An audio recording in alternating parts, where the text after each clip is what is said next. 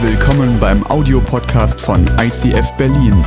Wenn du Fragen hast oder diesen Podcast finanziell unterstützen möchtest, dann besuch uns auf icf-berlin.de.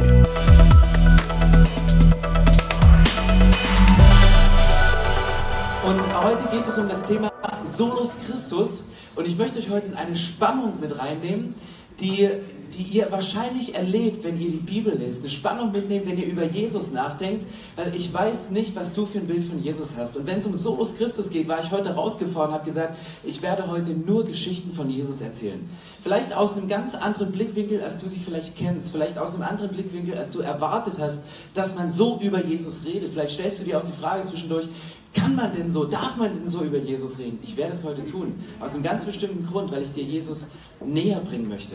Und ich weiß nicht, was du für ein Bild von Jesus hast, weil da gehen ja die Christen, und ich überzeichne jetzt mal ein bisschen, ja, die gehen ja da in zwei unterschiedliche völlige Lager. Die einen haben so diesen Jesus, so diesen weichen Prinz von Ägypten, der mit schönen Kleidern durch den Palast tingelt und so, hi, hi, hi, hi. I'm Jesus from the sky. Weißt du, das Bild, es gibt Leute, die haben dieses Bild von Jesus auf dieser sehr, sehr weichen Seite. Und dann hast du aber auch Christen, die sagen, ich brauche diesen martialischen, schmerzverzerrten Gesicht Jesus, der sich selber quält, um wirklich der Menschheit zu beweisen, dass er auch wirklich ernst meint, dass Gott sie liebt. Und ja, beides ist richtig. Jesus hat eine sehr weiche Seite. Jesus hat eine sehr nahbare, spürbare Seite. Und dass Jesus gelitten hat, das war notwendig, dass wir heute hier sitzen können, dass wir Kirche sind. Aber ich glaube, dass der, der, der Jesus, der auf der Erde war, und die Bibel sagt, dass Jesus Christus ganz Mensch und ganz Gott war. Und das Göttliche, dadurch hat Gott die ganzen Wunder gemacht, hat Jesus Wunder vollbracht, war er zu Dingen imstande, über die ich gleich noch erzählen werde. Aber ich werde bei all diesen Wundern, die ich heute aus der Bibel rausgesucht habe, werde ich euch ganz bewusst auch mal die menschliche und die nahbare Seite von Jesus weiterbringen. Und vielleicht einen anderen Jesus zeichnen, als du es vielleicht gewohnt bist. Warum? Weil ich habe manchmal ein Problem. Und mein Problem ist, wenn ich jemanden eine SMS oder eine E-Mail schreibe. Ich denke so, ich schreibe die beste E-Mail. Ich formuliere die Worte so gut, bestmöglich, wie ich nur kann. Und dann liest mein Empfänger diese E-Mail und die kommt völlig schräg. Und ich denke so, warum habe ich doch geschrieben? Warum sind manchmal E-Mails oder SMS oder Sachen, die wir nur als Worte verschicken, warum kommen die so schräg an? Ja, logisch, weil wenn ich eine SMS oder E-Mail schreibe, man hört nicht meinen Tonfall, man sieht nicht meinen Gesichtsausdruck, man sieht nicht, ob ich lächle, wenn ich die E-Mail schreibe, man sieht nicht, ob ich grimmig oder zornig gucke.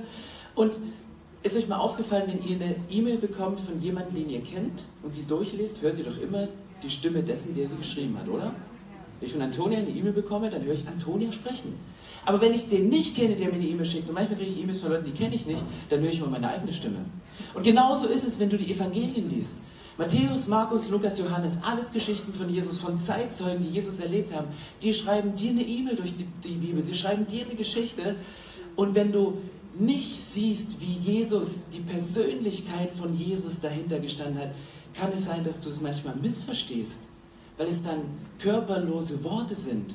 Du siehst eben nicht, ob Jesus bei dem Satz, den er gerade gesagt hat, so seine Augenbrauen hochgezogen hat, ob er sich ein Lächeln unterdrückt hat, ob er zornig angeguckt hat, ob er jemanden ganz intensiv ins Gesicht geguckt hat, ob er manchmal seinen Kopf geneigt hat, ob es Momente gab, wo Jesus in eine Situation so reingefahren ist. All das liest du nicht, all das transportierst du nicht, aber in dem Moment, wo du es liest, liest du es mit deiner Stimme, liest du es mit deiner Erfahrung, liest du es mit dem, wie du geprägt bist.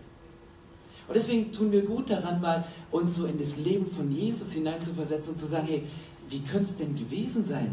Und auch mal ein bisschen zu überzeichnen und auch mal ein bisschen zu überlegen, hey, wie wäre ich denn in der Situation drauf gewesen? Und ich nehme euch mal mit einfach durch ein paar Geschichten, weil ich, ich möchte dieses Vakuum, was manchmal entsteht beim Lesen der Bibel, durch hüllenlose Worte, durch körperlose Worte, möchte ich heute ein Stück mit Leben füllen, möchte diesen Stück mit Inhalt füllen und möchte euch von meinem Jesus vorschwärmen, den ich kennengelernt habe und meinen Jesus, den ich so in der Bibel lese. Und ich ziehe es mal einfach so an Stellen durch. Ich werde zwischendurch die Texte einblenden, aber nicht jeden vorlesen. Ihr könnt dann, um zu prüfen, ob ich das Richtige rede, einfach mitlesen. Aber der erste Jesus, der mir in der Bibel begegnet, ist der unreligiöse Jesus. Du glaubst ja nicht, wie unreligiös dieser Jesus ist. Ich meine, der ist, wenn du denkst, es gibt religiöse Regeln, an die du dich halten musst, Jesus hat sich seltenst daran gehalten. Es gab eine Story, die steht in der Bibel in Markus 3, da ging Jesus in die Synagoge, da war ein Mann mit einer verkrüppelten Hand und Jesus wusste, dass die Pharisäer scharf drauf waren, ihn dabei zu ertappen, ob er ein Gesetz, was damals religiös gesetzt war, ob er es bricht. Und Jesus wusste, dass sie ihn beobachten. Sie wussten, dass sie ihn deswegen beobachten, um ihn anklagen zu können. Und was macht Jesus? Er heilt den Typen. Er macht es einfach.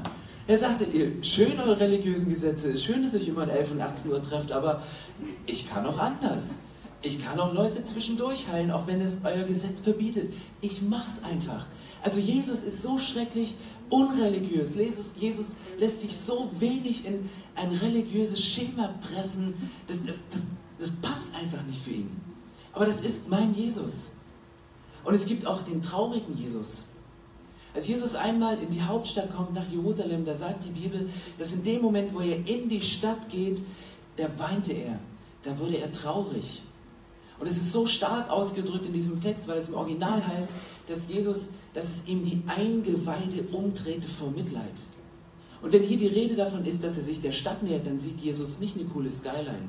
Der sieht ja nicht eine BVG voller Menschen, die irgendwie zu spät kommt oder mal pünktlich ist, sondern er sieht den Menschen, der da drin sitzt. Er sieht die Trauer der Menschen, er sieht die Zerbrochenheit der Menschen, er sieht die Last der Menschen, mit der sie morgens aufstehen, auf Arbeit gehen, die Last nicht loswerden, mit dieser Last wieder nach Hause gehen. Jesus guckt so tief durch Fassaden, durch Skylines durch und sieht das Herz von Menschen.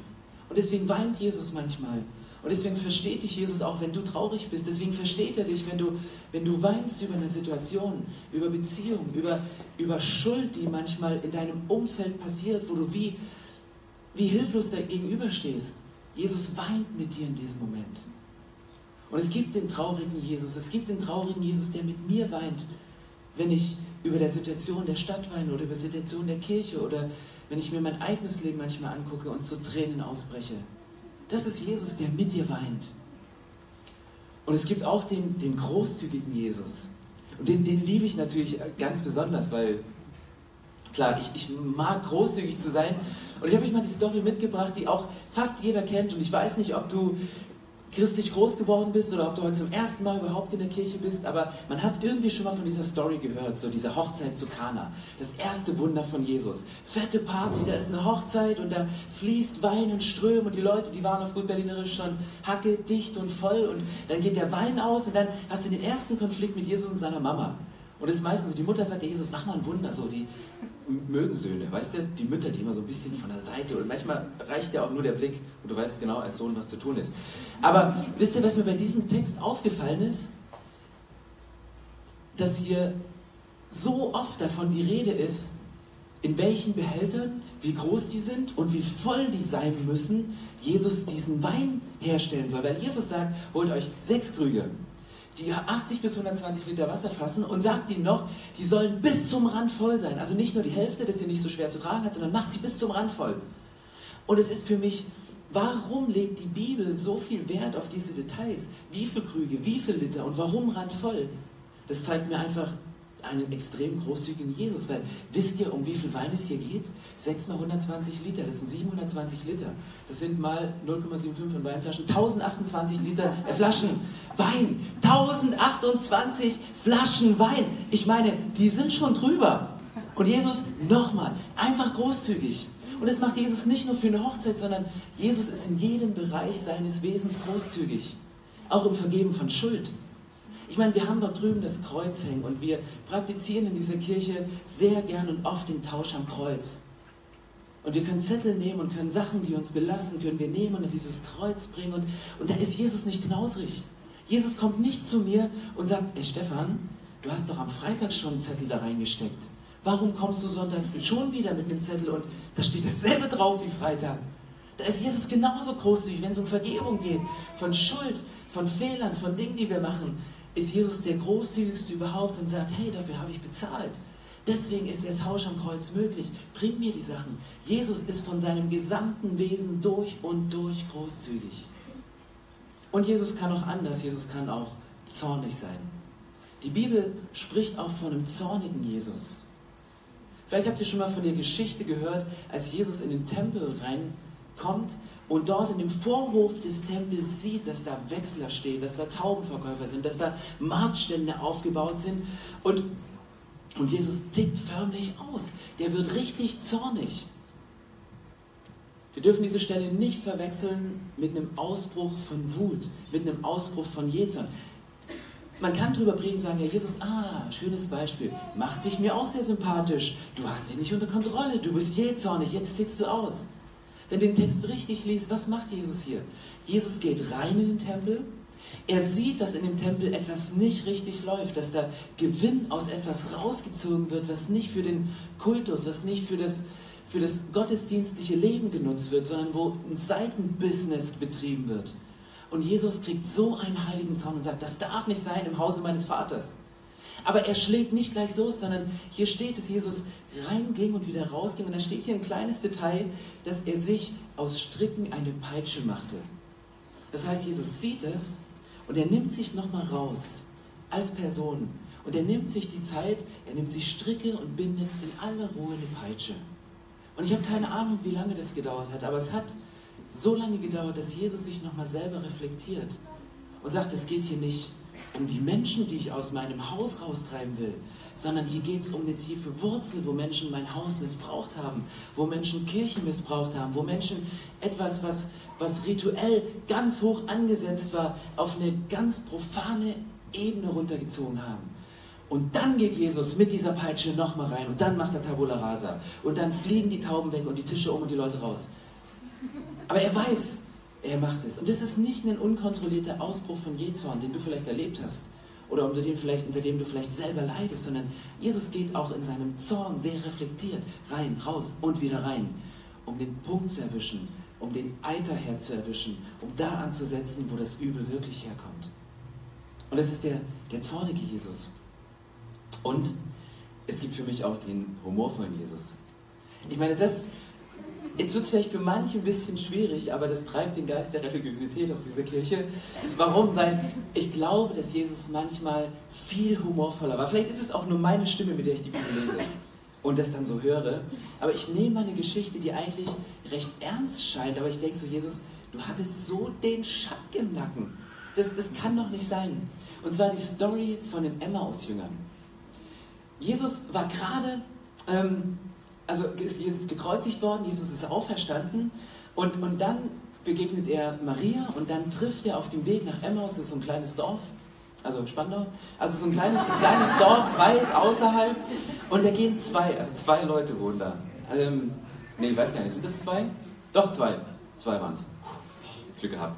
Also, die gingen von Jerusalem dahin und, und dann, dann liefen sie so und dann schleicht sich Jesus so von hinten ran und hört ihn so ein bisschen beim Gespräch zu, über was sie sich gerade unterhalten. Und dann fragen sie ihn, sag mal, Jesus, bist du der Einzige, der nicht mitgekriegt hat, was hier gerade gelaufen ist? Und, und lass uns mal in die Situation reingehen. Weil Jesus ist so cool in diesem Moment, der, als wenn er mit ihnen spielt, als wenn er sie so ein bisschen, ich sag's mal auf Deutsch, verarscht. Ich meine, was hat Jesus gerade gemacht? Der war am Kreuz, der ist auferstanden. Bei Jesus klimpern noch die Schlüssel zur Hölle an seinem Gürtel und der hat die Erlösung der Menschheit in der Tasche. Das war gerade, der hätte zurückkommen und hey Jungs, ich bin's, ich bin wieder da. Ibims, euer Jesus. Weißt du, der hätte die, der hätte die voll reingehen können. Weißt du, der verkleidet sich als Gärtner, der hätte sich auch als Arnold Schwarzenegger verkleiden können. I'm back. Er hat es ja vorher gesagt. I'll be back. Man, es hat er lang genug angekündigt, Jesus hätte in jeder Form hier können, kommen können, aber der kommt so, ey Jungs, was erzählt mal ein bisschen. Als wenn er so ein bisschen mit ihnen also spielt, kann man fast nicht sagen, aber ich glaube, der so, der Schalk im Nacken von diesem Jesus. Und ich glaube, manchmal wäre ich gerne dabei gewesen, weil hier geht es bei mir, für mich um Nachfolge. Hier geht es für mich um Rettung, das ist ein ganz wichtiges und das erste wichtige Thema in der Bibel, aber für mich geht es bei diesem Thema um Nachfolge. Und ich kann nur jemanden nachfolgen, der authentisch ist, der echt ist, den ich kenne, mit dem ich mal lachen kann, dessen Schwächen ich kenne, wo ich weiß, dass er auch mal weint über eine Situation und nicht alles schönredet und Halleluja, Gott ist groß. Und Jesus sagt, ich, ich bin zornig, weil das, das läuft schief in der Kirche. Es kann nicht sein, dass in dieser Stadt diese Dinge passieren und ich weine darüber. Und deswegen folge ich Jesus nach. Solus Christus ist nicht nur ein Thema der Errettung. Ja, ist es an erster Stelle, aber für mich ist es allein durch Christus, allein mit Jesus, ist für mich ein Thema der Nachfolge.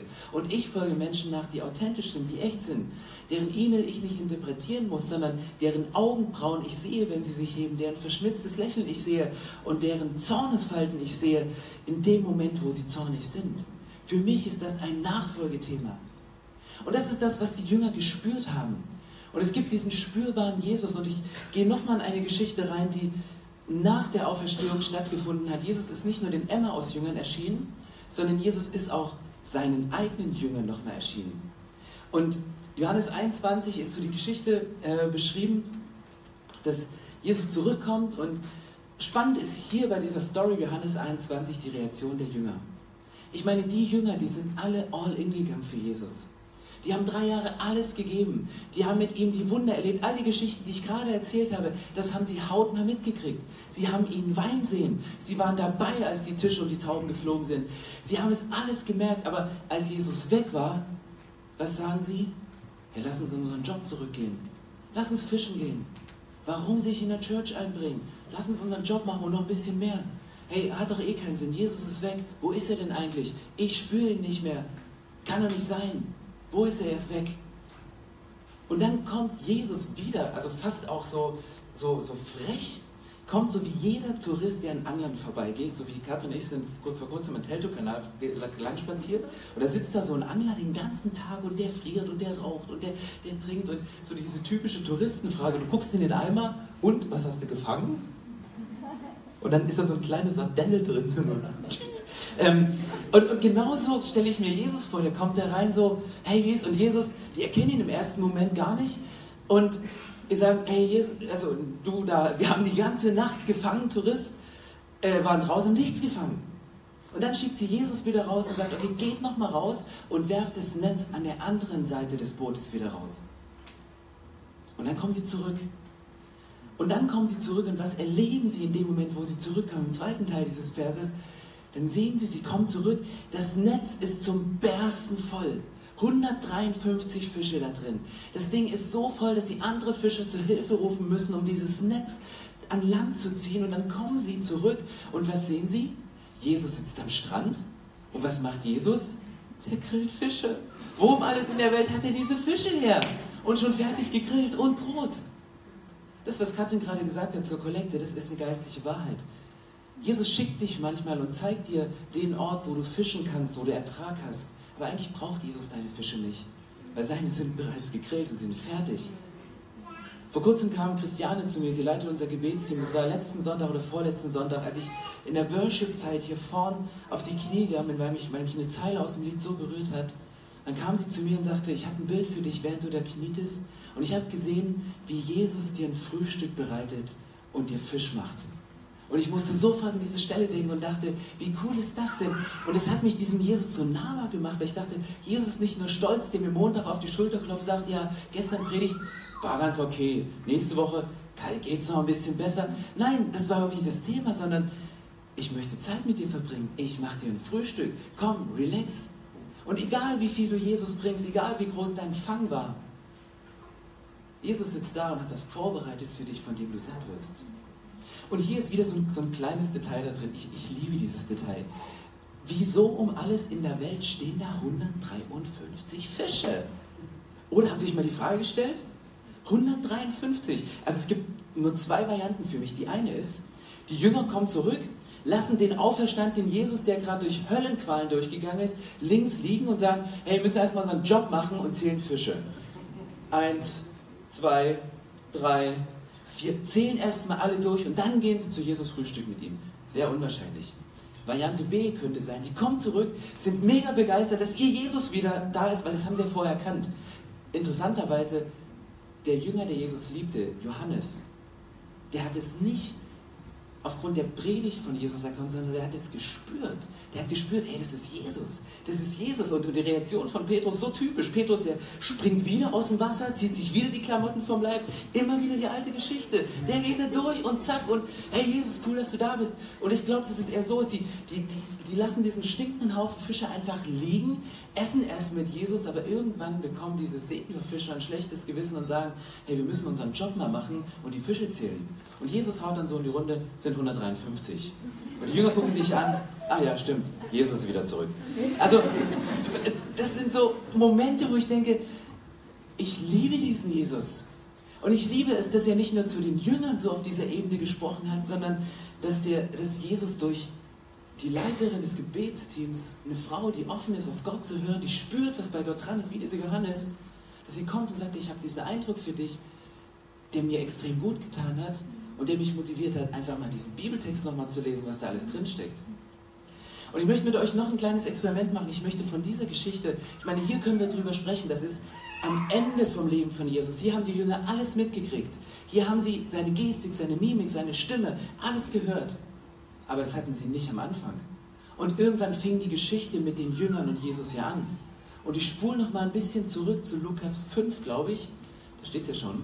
Da steht in meiner Bibel und in eurer auch, eines Tages stand Jesus am See Genezareth, eine große Menschenmenge drängte sich um ihn und wollte das Wort Gottes hören. Da sah er zwei Boote am Ufer liegen, die Fischer waren ausgestiegen und reinigten ihre Netze. Jesus stieg in das Boot, das Simon gehörte. Ich mache mal da Schluss, weil eigentlich reicht mir das schon wieder, um so drüber zu schwärmen, was da steht. Jesus war da und stellt euch mal die Situation vor. Kommt euch das irgendwie komisch vor, wenn ihr das lest? Ich meine, hier ist die Rede, Jesus kommt dahin, es ist eine große Menschenmenge da und es sind zwei Fischer, die Jesus nicht kennen, die haben ihn nie vorher gesehen, die haben noch nichts von ihm gehört. Das ist die erste Begegnung überhaupt. Und dieser Jesus kommt und hier ist nicht die Rede von, du Simon, kann ich in dein Boot gehen? Oder wem gehört dieses zweite Boot? Äh, übrigens, wer, wer ist hier? Sondern was macht Jesus hier? Der kommt und er setzt sich einfach in das Boot rein. Einfach mal dreist, wie er ist, setzt er sich in das Boot rein. Findest du immer noch nicht dreist? Okay, dann Experiment. Wenn du heute aus dieser Celebration rausgehst, dann geh bitte unten auf diesen Parkplatz und such dir die schickste, fetteste, dickste Karre raus und setz dich da rein. Setz dich einfach rein, mach die Tür auf und setz dich rein. Und wenn dann der Besitzer kommt und sagt, hey, was machst du in meinem Auto? Also Petrus, dann sagst du, ja, du hast einen ICF-Aufkleber drauf. Ich glaube, dass du ein guter Christ bist und du musst doch großzügig sein, hast du in deiner Predigt gehört. Ähm, kann ich bitte deinen Schlüssel haben, weil ich müsste jetzt langsam fahren. Bin ein bisschen unter Zeitdruck, die Predigt war ein bisschen zu lang heute. Das ist weird, oder? Und ich frage mich manchmal, dass Jesus so auch, auch frech sich so in Situationen reinsetzt, sagt, hier bin ich eigentlich. Und habt ihr euch mal die Frage gestellt, warum Jesus Petrus als sein Jünger erwählt hat? Also ich habe mir die Frage schon gestellt, war, warum? Weil mir fallen mehr Gründe ein, warum ich diesen Petrus nicht in meinem Team haben würde, als dass ich ihn in meinem Team haben möchte. Ich meine, Petrus war vorlaut, er hatte eine große Klappe. Der hat immer das gesagt, bevor er nachgedacht hat. Er war extrem wankelmütig. Weißt du, Jesus, ich werde dich nie verleugnen, ich stehe immer zu dir. Und dann, hey, Jesus, am, am Feuer da, kenn ich nicht. Also emotional, den musst du durchtherapieren, den Mann. In diesem Moment. Ey, der war oberaggressiv. Also möchtest du jemanden im Team haben, der bei so einer kleinen Auseinandersetzung sein Schwert zückt ihm das Ohr abschneidet? Ich der ist schon drüber, oder? Und ich weiß, ich habe mich gefragt, warum hat Jesus Petrus erwählt? Vielleicht, weil er ein Boot hatte. Also vielleicht, weil er ein Boot hatte, weil ganz ehrlich, Jesus hatte ein riesen logistisches Problem. Ich meine, Jesus kam auf diese Erde. Er hatte die beste Botschaft der Welt. Er wollte diese Welt mit Gott versöhnen. Und es gab noch kein Drive Now, es gab noch kein Car2Go, es gab noch keine BVG, es gab noch kein YouTube, es gab noch kein Facebook. Und Jesus wusste, dass er nur drei Jahre Zeit hat. Der musste die Message irgendwie zum Volk bringen. Und ja, er brauchte, er hatte logistisch definitiv ein Problem. Und deswegen geht er zu Petrus und sagt, ich brauche dein Boot. Und bevor ihr mir jetzt Kleinglauben unterstellt, ich glaube nicht, dass Jesus das Boot von Petrus brauchte. Ich meine, wir kennen die Geschichte von hinten. In dem Moment weiß das noch keiner von den Jüngern. Aber ich meine, Jesus, der hätte mal eben ein paar Zedern wachsen lassen können als Schöpfer, der sagt, am Anfang war das Wort und das Wort spricht und es, und es werde. Der hätte ein paar Zedern wachsen lassen können und Ich meine, die Ausbildung von Jesus als Zimmermann wäre für ihn ein leichtes gewesen, sich mal eben ein Boot zu zimmern. Vielleicht hätte er sich auch die Arbeit gespart und sagt, ich, ich setze mal eben die Naturgesetze außer Kraft und mache so, wie ich es euch später noch beweisen werde. Kein Boot zur Verfügung, es ist Sturm, ihr seid am Rödeln mit euren Booten, dann, dann laufe ich mal eben übers Wasser. Überhaupt kein Problem. Ich glaube nicht, dass Jesus das Boot von Petrus brauchte. Aber ich glaube, dass Petrus Jesus in seinem Boot brauchte. Ich glaube, dass Petrus den Segen von Jesus in seinem Boot braucht. Und deswegen kommt Jesus, deswegen kommt Jesus ins Leben und sagt, ich möchte in dein Boot rein. Lässt du mich in dein Boot rein? Und diese Frage stellt er dir. Die Frage stellt er dir heute Abend. Heute Abend stellt dir Jesus nicht die Frage, bist du bereit, aus dem Boot rauszusteigen und übers Wasser zu laufen und mir entgegenzukommen? Heute stellt dir Jesus die erste Frage überhaupt. Nämlich die Frage lautet, bist du bereit, mich in dein Boot zu lassen? Bist du bereit, mich in dein Boot zu lassen? Und vielleicht denkst du, und es ist diese teuflische, diabolische, durcheinanderbringende Frage, Jesus in mein Boot? Du, das Boot von dem anderen, dieses zweite, von dem hier Lukas 5 die Rede war, ist doch viel größer. Wieso willst du in mein Boot einziehen? Wieso willst du mit meinem Leben Geschichte machen? Wieso möchtest du mit meiner Berufung etwas machen? Ist doch viel zu klein, mein Boot, kannst du noch nichts anfangen. Und du bringst eine Entschuldigung vor, um Jesus nicht in dein Boot reinzulassen. Vielleicht sitzt du auch in deinem Lebensboot und denkst, Jesus, ey, sorry, es ist ein guter Gedanke von dir, dass du in mein Boot rein willst, aber hey, es stinkt nach Fisch. Hier sind Sachen drin, die willst du nicht riechen. Die Netze sind zerschlissen, die Angelhaken sind verbogen. Jesus, ich muss erst mal aufräumen, bevor ich dich in mein Boot reinlasse. Nein, musst du nicht. Du musst nicht aufräumen, bevor du Jesus in dein Boot lässt, sondern Jesus hilft dir beim Aufräumen. Und Jesus kann dir, dir helfen, diesen, diesen Fischgeruch, der einfach so auch nicht weggeht, sich darum zu kümmern, uns zu reinigen und aus deinem Leben zu verbannen. Jesus kann die zerschlissenen Netze, die, die zerbrochen sind unter der Last, er kann sie wieder flicken, er kann dir komplett neue Netze geben.